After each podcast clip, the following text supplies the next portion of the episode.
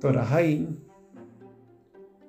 libro de Devarim, Parashá, Besot Jabajá, capítulo 34.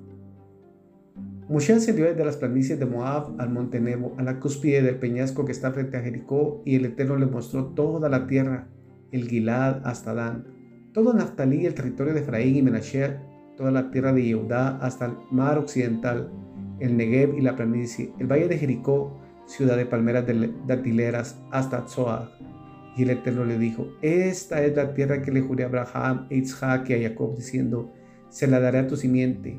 He dejado que la veas con tus propios ojos, mas no cruzarás hasta allí. Y Moshe, servidor del Eterno, murió allí en la tierra de Moab, por la boca del Eterno. Él lo enterró en el valle, en la tierra de Moab, frente a Beit Peor, y nadie conoce el lugar de su sepultura hasta el día de hoy. Moshe tenía 120 años cuando murió. Su ojo no se había opacado y su vigor no había disminuido. Los hijos de Israel lloraron a Moshe en las planicies de Moab durante 30 días. Entonces cesaron los días de duelo por Moshe. Yehoshua ben Nun fue colmado con el espíritu de la sabiduría, pues Moshe había colocado sus manos sobre él. Y los hijos de Israel le obedecieron e hicieron tal como el Eterno le había ordenado a Moshe. Nunca más ha surgido en Israel un profeta como Moshe, que había conocido al Eterno cara a cara, tal como le evidencian todas las señales y las maravillas que el Eterno le envió para que realizara en la tierra de Egipto contra Paró y todos sus sirvientes y toda su tierra, y que Moshe realizó con mano fuerte y poder temible ante los ojos de todo Israel.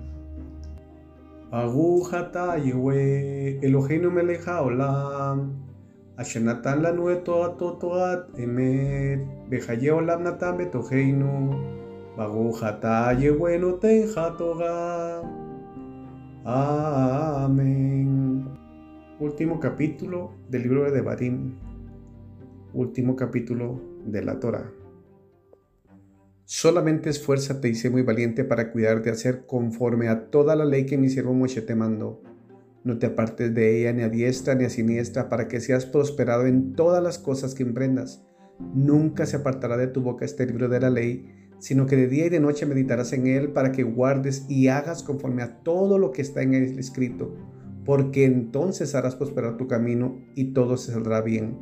Mira que te mando que te esfuerces y seas valiente, no temas ni desmayes, porque el eterno tu Elohim estará contigo en donde quiera que vayas.